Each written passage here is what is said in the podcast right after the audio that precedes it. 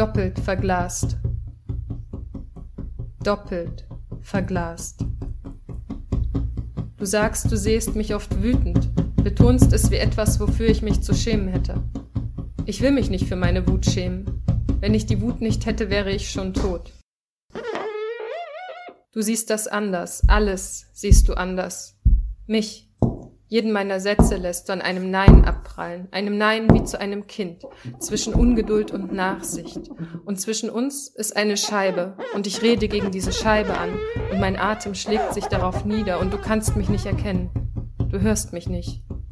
Meine Sätze prallen ab wie Vögel an einem geschlossenen Fenster. Sie haben sich in einem flüchtigen Reflex von Blau geirrt. Mein Irrtum. Ich glaubte, wir teilen eine Freiheit, und wir teilen nicht einmal das Recht auf Wut. Die Scheibe, dieses heuchlerisch glatte Material. Zertrümmern! Sie ist doppelt verglast.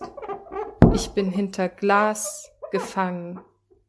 Du bist auch gefangen. Ich will es schreien, kann nicht. Du auch. Siehst darin dein Bild gespiegelt, dasselbe makellose, hast es dir all die Jahre eingeprägt, könntest die Augen schließen und wärest so oder so auf der sicheren Seite.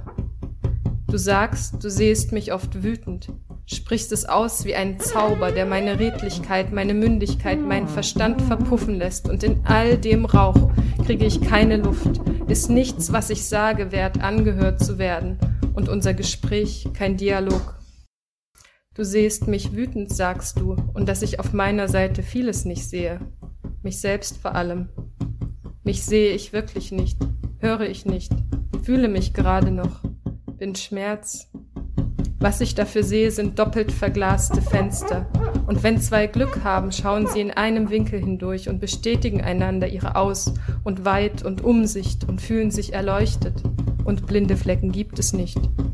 Wenn du mich nur hörtest, denke ich, erzählte ich dir, dass ich so oft ich wütend bin, träume, wie ich rufe, schreie, und kein Ton kommt aus meinem Mund aber ich träume nicht. Mm, mm, mm,